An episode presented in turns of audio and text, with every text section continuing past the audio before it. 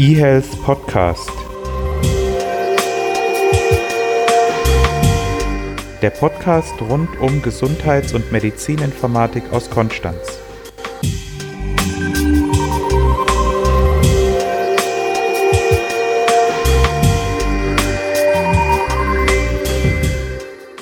Hallo und herzlich willkommen zu einer neuen Folge des eHealth Podcast.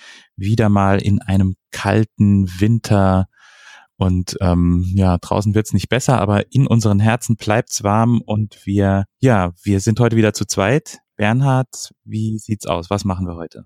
Ja, heute auf jeden Fall mit einem leichten Spezialeffekt, denn der Winter ist nicht ganz spurlos an mir vorübergegangen und die Erkältungswelle hat mich am Ende nochmal leicht erwischt. Das heißt, wir werden so einen leicht sonoren Unterton mit drin haben. Aber zum Inhalt, worum geht's? Zunächst präsentieren Renato und ich die News äh, und anschließend widmen wir uns dem Thema E-Health Akzeptanz. Also wir haben uns ja hier schon länger mit den verschiedensten E-Health Anwendungen beschäftigt, von Applikationen, Apps über Informationssysteme, Kommunikationsstandards und so weiter und so fort. Und wir wollen uns heute mal anschauen, was denn die Akzeptanz von diesen mobilen oder E-Health Lösungen beeinflusst. Das machen wir gleich. Zunächst wie üblich ein ein paar News. Bernhard, du hast, glaube ich, die erste News parat. Die erste News, äh, gefunden auf der Ärztezeitung.de. E-Health ist für viele ein böhmisches Dorf. Ähm, es gab eine Untersuchung, eine repräsentative Umfrage von dem US-Softwareentwickler Nuance Communications, die in der Diktatsoftware, glaube ich, ganz aktiv sind, die gefragt haben, wie sieht's denn aus äh, in der breiten Öffentlichkeit zum Thema Smartphones, zum Thema Wearable und E-Health allgemein bei den entsprechenden Consumern, also den Bürgern, Patienten draußen. Fühlt ihr euch ausreichend informiert? Und da kam äh, erschreckenderweise heraus, dass lediglich 19 Prozent der Befragten erklärten, dass sie sich ausreichend informiert fühlen und 26 Prozent sagten, dass sie sich überhaupt nicht informiert fühlen und 55 konnten ihren Prozent konnten ihren Wissensstand nicht so richtig einschätzen. Das ist schon so ein bisschen ein hartes Ergebnis, wenn man so eine Umfrage macht zu einem Thema, was zumindest mit unserer stark gefärbten Brille seit Jahren sehr on vogue ist und es da heißt, mehr als 50 Prozent wissen eigentlich so immer noch gar nicht so richtig, was damit anzufangen. Was meinst du, Renato? Ja, ich glaube auch wirklich, dass das unsere stark gefärbte Brille ist. Ich meine, wir beschäftigen uns die ganze Zeit damit und wir denken, das kann ja gar nicht sein, dass das an den Leuten vorbeigeht, aber es gibt eben auch andere Themen, die an mir vorbeigehen. Also wenn mich jetzt jemand fragt, ob ich informiert mich fühle über das Thema Bitcoin oder über das Thema, ähm, keine Ahnung, irgendwas aus dem Bankensektor, dann würde ich auch sagen, nee, fühle ich mich nicht informiert. Und die Leute, die im Bankensektor arbeiten, würden dann bestimmt denken, oh Gott, das kann ja nicht sein, dass 50 Prozent der Leute sich da nicht informiert fühlen. Ich glaube, man sollte das natürlich, weil Gesundheit jeden angeht, es sollte einen zu denken geben, aber man sollte jetzt nicht in Sorge verfallen. Das wird alles schon glaube ich. Genau, wir haben unseren Studiengang ja passenderweise umbenannt von eHealth IT im Gesundheitswesen in medizinische Informatik, ähm, weil auch wir den Eindruck hatten, dass der Begriff vielleicht bei uns in der Szene sehr passend das beschreibt, was wir machen aber eben bei vielen Schülern, die überlegen, was sie studieren, vielleicht doch noch nicht an die, die richtigen Assoziationen weckt. Und da haben wir gesagt, da ist medizinische Informatik vielleicht ein bisschen klarer. Ja, aber zu dem Thema, wir in Deutschland wissen nicht, was E-Health ist, passt ja dann auch die nächste News. Ein ähm, ja, druckfrisch ist es von der Bertelsmann Stiftung, ich glaube noch keine drei Wochen alt, diese, diese Studie rausgekommen, wo ein Deutschland-Vergleich gemacht wird. Jetzt kann man von der Bertelsmann Stiftung ja denken, was man will, aber ich finde diese Studie ganz erhellend und ähm, die Inhalte der Studie lassen sich relativ einfach zusammenfassen. Es gibt einen internationalen Vergleich und Deutschland ist vorletzter. Hinter uns ist nur noch Polen und vor uns sind ganze 15 andere Länder. Ganz oben mit dabei Estland und ähm, Kanada und Dänemark und unten, wie gesagt, Frankreich, Deutschland und Polen. Die Macher dieser Studie haben einen Index herangezogen, sie, den sie sich selbst erstellt haben. Hm, ob das jetzt ein tatsächlich repräsentativer Index ist, das sei jetzt dahingestellt, aber es zeigt mal auf, über was man sich im E-Health-Bereich alles Gedanken gemacht äh, haben sollte. Es gibt da so drei große Abschnitte. Das eine ist so die Basis, das ist die digitale Health-Infrastruktur, die stehen muss. Dann geht es um die Digital Health Anwendungen. Da geht's dann sowas um E-Rezept oder Videosprechstunden, telemedizinische Sachen, E-Arztbrief und so weiter. Und dann geht es darum, wie das Ganze organisatorisch aufgehängt ist, also wie die Enabler sind, wie, ob es Strategien gibt, ob das von politischer Seite gewollt ist. Und in jedem dieser Bereiche gibt es dann verschiedene Unterbereiche und da wird geguckt, ob die erfüllt sind oder nicht. Ich sage mal jetzt ein Beispiel aus der Digital Health Infrastructure, Infrastruktur, da geht es dann um die technische Infrastruktur oder ob es ähm, eindeutige Zugriffsregelungen gibt. Und in dem Bereich Anwendungen, da habe ich eben schon gesagt, ihre Videokonsultationen.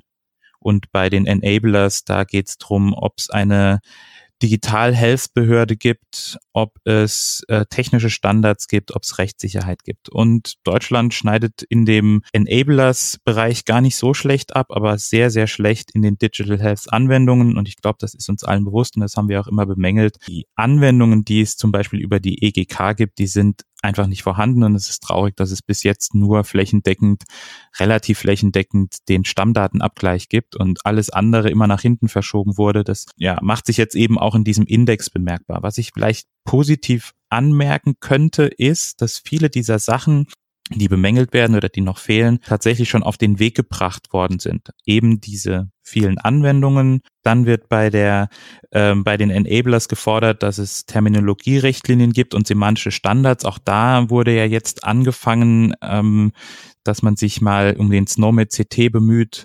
Ich glaube, da wird noch was passieren. In den nächsten fünf Jahren werden wir da bestimmt noch ein paar Plätze hochrutschen, aber im Moment tatsächlich vorletzter Platz. Bernhard, ist das traurig oder ist das ein Ansporn? Ja, beides. Also natürlich ist es traurig zu sehen, dass ein Land wie Deutschland mit den entsprechenden technischen Möglichkeiten und vielen Entwicklungen so weit hinten steht. Auf der anderen Seite, bei der PISA-Studie hat es ja auch was gebracht. Als wir da ein schlechtes Zeugnis ausgestellt bekommen haben, haben wir auch was getan und haben uns ja an, in verschiedenen Bereichen so langsam nach oben bewegt. Nicht immer noch nicht an die Spitze, aber zumindest weiter nach oben geklettert. Ja, machen wir weiter mit, mit weiteren News. Die TK setzt auf künstliche Intelligenz für eine bessere Versorgung und kooperiert mit der App ADA. Das heißt, demnächst äh, tritt die TK nicht nur als Versicherer auf, so wirkt das für mich, sondern auch äh, in, greift noch intensiver in die entsprechende Versorgung ein. Ähm, sie bieten ihren Versicherten das Angebot, dass sie ihre Beschwerden in die App ADA eingeben können und dann eben eine persönliche Analyse bekommen. ADA ist eine App, die im Prinzip mit Hilfe von künstlicher Intelligenz äh, und in einer Art Chatbot Symptome erfragt und anschließend äh, ein potenzielle äh, Diagnosen liefert, die nicht Diagnosen heißen dürfen, weil das ist äh, dem Arzt vorbehalten. Und das Ganze soll jetzt ausgebaut werden bei der Techniker Krankenkasse. Äh, das heißt, in dem ersten Schritt soll das noch intensiver in die Techniker-App eingebunden werden. Also es gibt eine TK-Doc-App und dann ist eben kein weiterer extra Login mehr bei ADA notwendig, der zurzeit noch notwendig ist und dann soll es äh, direkt via Smartphone auch in einen Videochat mit einem Arzt gehen. Das heißt, wenn da bei den Symptomen irgendwie rauskommt, das könnte in die und die Richtung gehen, dann wird anschließend eine äh, Kommunikation, ein Videochat zu einem Arzt aufgebaut und damit natürlich die Versorgung insgesamt weiter verbessert. Also auch da einerseits sehr, sehr gut, dass solche Wege gegangen werden, dass überlegt wird, wie kann auch so eine Verzahnung gelingen, also nicht nur ein, eine einzelne losgelöste App, sondern ein eingebunden in eine entsprechende Versicherungsstruktur oder kombiniert mit weiteren Angeboten wie einem Videochat und so weiter. Auf der anderen Seite auch da die Frage, ist es vielleicht der richtige Weg, dass die Krankenkassen das jetzt machen, dass, dass die Krankenkassen nicht nur als Versicherer auftreten, sondern auch eben eine Art Behandlerrolle übernehmen, wenn auch in einem virtuellen Setting durch eine entsprechende künstliche Intelligenz in einer kooperierenden App. Was meinst du, Renato? Ja, ich bin da noch ein bisschen unentschlossen. Also die Ärzteschaft hat natürlich schon gleich reagiert und hat das als einen Dammbruch bezeichnet und hat gesagt, das geht gar nicht, dass hier die Grenzen aufgeweicht werden. Der Versicherer hat als Versicherer dazustehen und nicht als Diensteanbieter und ich bin mir da auch nicht so sicher. Ich sehe ein, dass die Krankenkassen heutzutage ein Treiber der Innovation sind und ich äh, respektiere das auch und finde das gut, weil wenn man jetzt die Ärzte allein das machen lassen würde, dann würden wir definitiv nicht so weit sein, was die Technik angeht. Andererseits muss man die Krankenkassen auch hin und wieder einbremsen und da bin jetzt ich mir nicht mehr sicher, ob das noch soweit okay ist. Ich würde es mal bei diesem Testballon belassen, würde es ganz, ganz genau untersuchen und wenn das in die Richtung geht, hier, es geht nur um Geld einsparen, dann würde ich das Projekt auch wieder stoppen. Ja, es ist insgesamt so ein Trend, dass jetzt die großen Player, denen es zu langsam geht, wie Kassenärztliche Vereinigungen und Krankenkassen, selbst das Heft in die Hand nehmen, finanziell entsprechend gestärkt, werden eigene E-Pass in Auftrag gegeben, werden eigene Kooperationen mit Apps gemacht. Also auf der einen Seite, wie gesagt, sehr zu begrüßen, dass das Thema Fahrt aufnimmt, dass irgendwie Geld in diesen Markt gepumpt wird. Auf der anderen Seite äh, müsste man sicherlich nochmal über die entsprechenden Rollen dieser Player diskutieren, was wir natürlich hier im Podcast immer schon mal angerissen haben und auch weiterhin tun werden. Definitiv, ja. Das Heft in die eigene Hand genommen hat auch ein CDU-Politiker und er hat mehr Zugriff auf Patientendaten gefordert. Es geht hier um einen Herrn Sorge, und dieser Herr Sorge, der verweist auf andere Länder und sagt, in den anderen Ländern, da kann man ja Gesundheitsdaten anonymisiert zu Datensammlungen äh, und für Forschungszwecke verwenden. Ich habe mir diesen Artikel durchgelesen und dachte mir, in welchem Film lebe ich hier eigentlich oder was will mir der, der Mensch hier damit sagen? Denn viele Sachen, die er sagt, die sind jetzt auch schon möglich. Also wenn er sagt, in anderen Ländern, in denen Gesundheitsdaten anonymisiert in staatliche Datensammlungen gespeichert und für Forschungszwecke genutzt werden, dann ist das in Deutschland auch möglich. Also anonymisiert, das haben wir beim letzten oder vorletzten Mal in, in der Folge 66 gesagt, bei anonymisierten Daten greift die Datenschutzgrundverordnung nicht mehr. Deswegen kann man anonymisierte Daten auch für andere Zwecke als die ursprünglichen verwendeten nehmen. Und Jetzt zu sagen, in anderen Ländern wäre das okay und in Deutschland nicht, das ist für meine Begriffe einfach falsch. Deswegen äh, verstehe ich jetzt nicht, warum er fordert, dass man Daten anonymisieren darf. Daten darf man jetzt auch schon anonymisieren. Man muss es halt nur richtig machen. Also einfach nur den Namen wegmachen und alles andere stehen lassen, so dass man noch auf den, auf die Person zurückschließen kann. Das ist keine Anonymisierung. Vielleicht muss man eher in die Richtung gehen, dass man den Leuten bessere Anweisungen gibt, wie man Daten anonymisiert oder bessere Anonymisierungstools zur Verfügung stellen. Ja, dann kommen noch ähm, so ein paar Spitzen von wegen Deutschland sind die Umsetzung elementarer Digitalprojekte gescheitert ich würde mal sagen, sie sind verzögert, aber gescheitert sind sie noch nicht. Außerdem leitet er aus verschiedenen Sachen einen Anspruch der Unternehmen auf Patientendaten ab. Also er sagt, dass die Unternehmen ein Recht hätten, Patientendaten abzusaugen und damit die Forschung zu optimieren.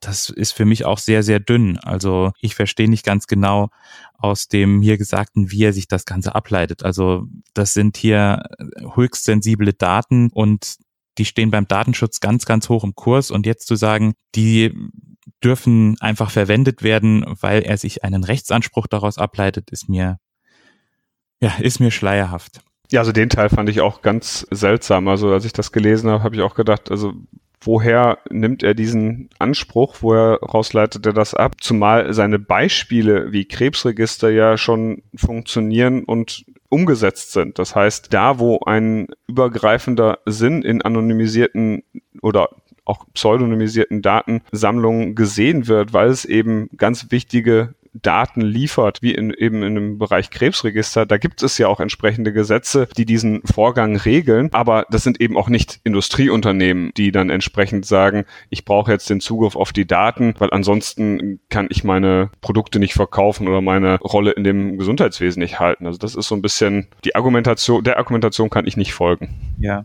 also wenn ich jetzt hier diesen, diesen Teil zitiere aus dem Artikel, dann steht hier, Sorge will vor allem die Wirtschaft in Sachen Auswertung von Patientendaten stärker stärker beteiligen. Unternehmen der Gesundheitswirtschaft und Forschung brächten Deutschland Geld und Arbeitsplätze. Daraus leitet er einen juristischen Anspruch ab. Also nur weil jemand jetzt Geld und Arbeitsplätze bringt, kann man doch nicht andere Rechtsgüter über Bord werfen. Das ist mir einfach, das ist mir schleierhaft. Aber ich will den Artikel nicht ganz zerreißen und ähm, eine positive Sache habe ich da noch rauslesen können, auch wenn ich jetzt nicht ganz den Weg gehe. Es geht um eine Art Datenspendeausweis, dass man sich quasi im Vorfeld schon überlegt, bin ich bereit, meine Daten zu spenden? Das sehe ich auch so, das kann man machen, aber man darf damit natürlich auch nicht einfach sagen, ich spende alles, sondern man muss, so wie es beim Organspendeausweis, glaube ich, auch der Fall ist, dezidiert sagen können, für was man gerne spenden würde und in welchen Situationen man spendet und das jetzt nicht ganz pauschal über alles drüber bügeln.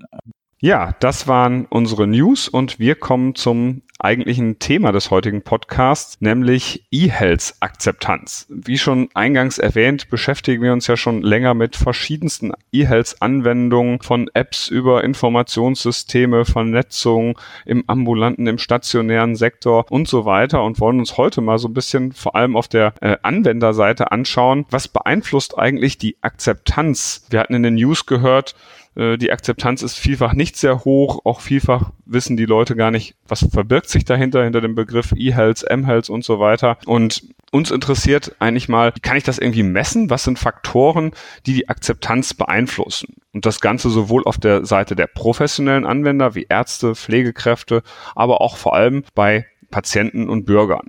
Renato, hast du spontan Faktoren, wo du sagen würdest, das beeinflusst dich beim Herunterladen oder Nutzen einer App?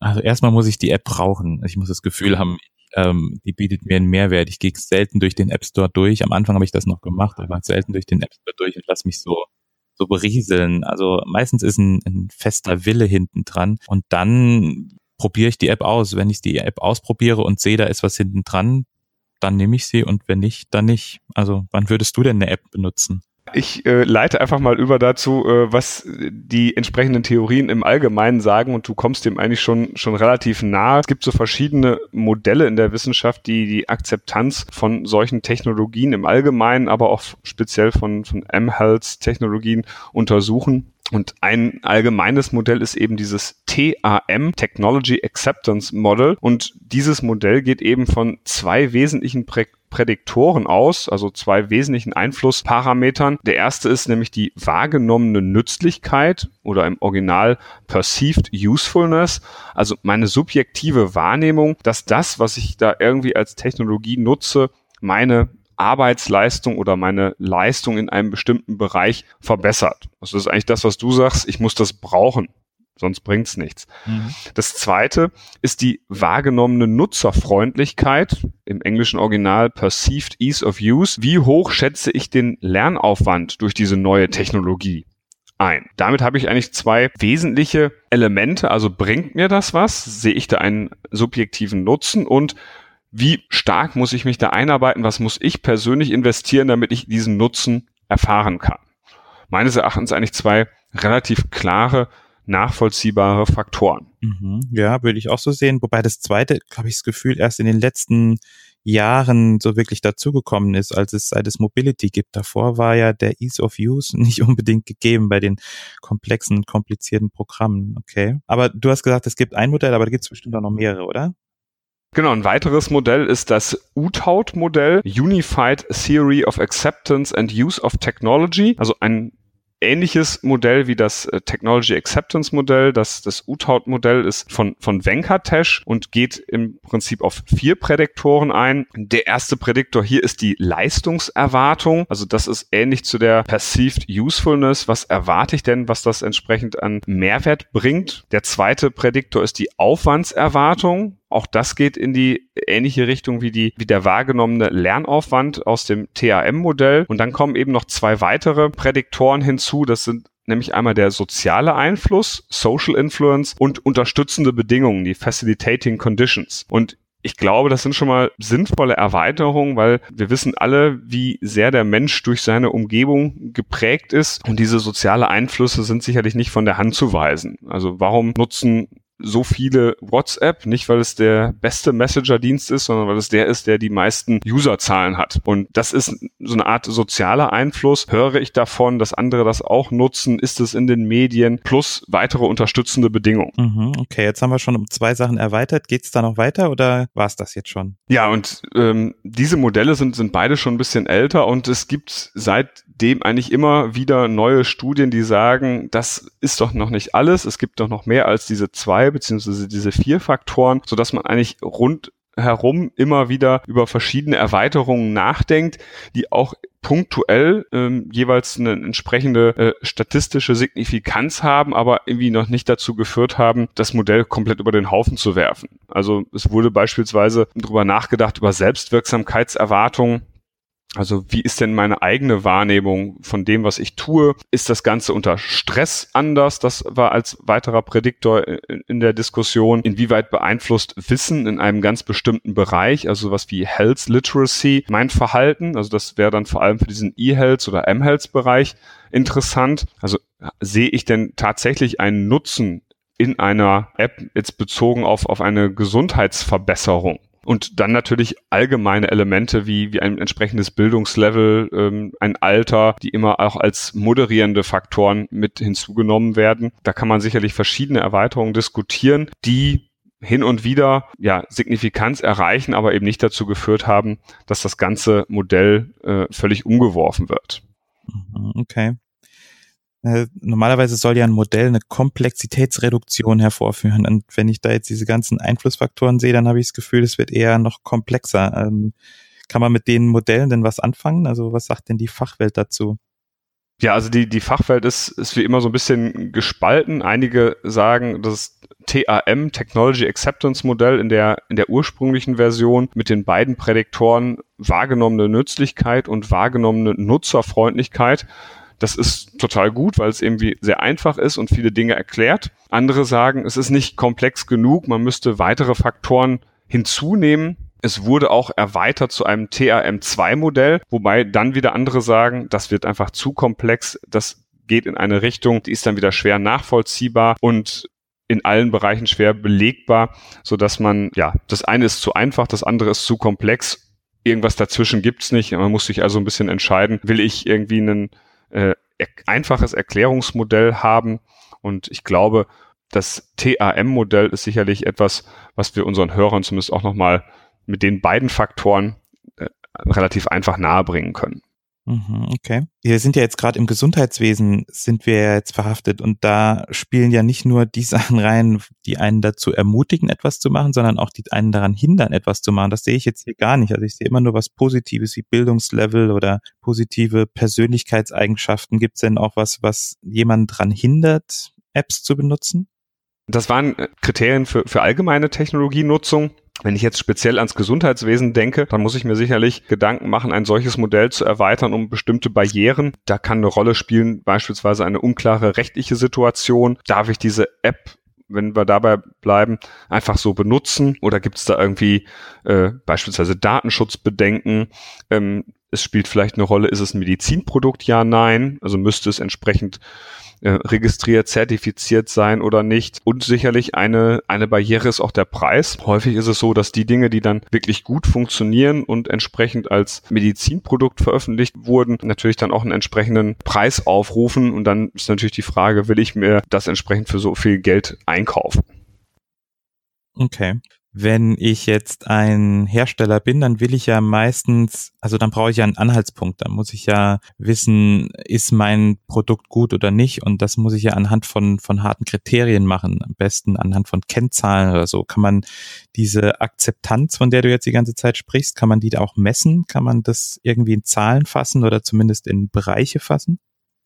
Ja, man versucht das Ganze natürlich zu, zu messen, in irgendwelche Konstrukte und Kriterien überzuleiten. Das wird in den allermeisten Fällen mit Fragebögen gemacht, dass man sagt, die entsprechenden Teilnehmer, Patienten, Bürger, allgemein Nutzer von Technologien füllen einen Fragebogen aus und diese einzelnen Fragen spiegeln dann einzelne Dimensionen dieser Prädiktoren wieder. Das ist dann heißt, wenn ich die Fragen so und so beantworte, dann ist bei mir die wahrgenommene Nützlichkeit beispielsweise sehr hoch oder dann spielt eine Barriere wie Daten Datenschutz eine Rolle oder nicht. Das hat natürlich auf der einen Seite ein paar methodische Einschränkungen, weil es sicherlich über die Fragebogen Selbstauskunft äh, nicht 100% hochvalide ist und hat auch in einigen Untersuchungen als Ergebnis rausgebracht, dass viele auch da gesagt haben, also ich weiß gar nicht, was E-Health ist oder Mobile Health. Also das, was wir in den News zuvor auch schon gehört haben. Okay, und zu was führt es dann? Oder was, ähm, was hat dann all dieses Akzeptanzgedöns, sage ich jetzt mal, was hat das für Folgen? dass wir uns, glaube ich, in, in den verschiedenen Rollen als, äh, als Wissenschaftler, als Industrie, als professionelle Anwender und Nutzer, glaube ich, noch intensiver diesem Thema widmen sollten, den entsprechenden Bürger, Patienten partizipativ vielleicht in die Entwicklung mit einbeziehen, dass man aber auch entsprechende Bedenken bezüglich Datenschutz, Medizinprodukte ernst nimmt und den Nutzen aber auch für die Patienten verdeutlicht. Dass man sagt, also welche Chancen stecken denn dahinter bei richtiger Betrachtung der Risiken? Und ich glaube, ein ganz großer Nutzen kann eben durch eine Vernetzung entstehen und eine hohe Akzeptanz gelingt vor allem dann, wenn ich jetzt an so eine App denke, die akzeptiert werden soll auf ärztlicher und auf Patientenseite, dann muss ein Datenaustausch mit den Systemen, die der Arzt hat und der App des Patienten sehr nahtlos erfolgen. Und dann sind wir wieder beim Thema, was wir im Podcast schon zigmal hatten, semantische Interoperabilität okay. und entsprechend saubere Vernetzung, damit wir das Buzzword noch abgehakt haben und von Christian ein Fleißkärtchen kriegen. Super, ich glaube, damit können wir super schließen. ein Fleißkärtchen von Christian, damit kann ich sehr gut leben. Ja, perfekt. Dann wissen wir jetzt, wie wir akzeptable Lösungen bauen. Ja, und das war's für heute. Die Stimme hat einigermaßen durchgehalten und wir hören uns wieder in zwei Wochen. Macht's gut. Bis dann. Ciao.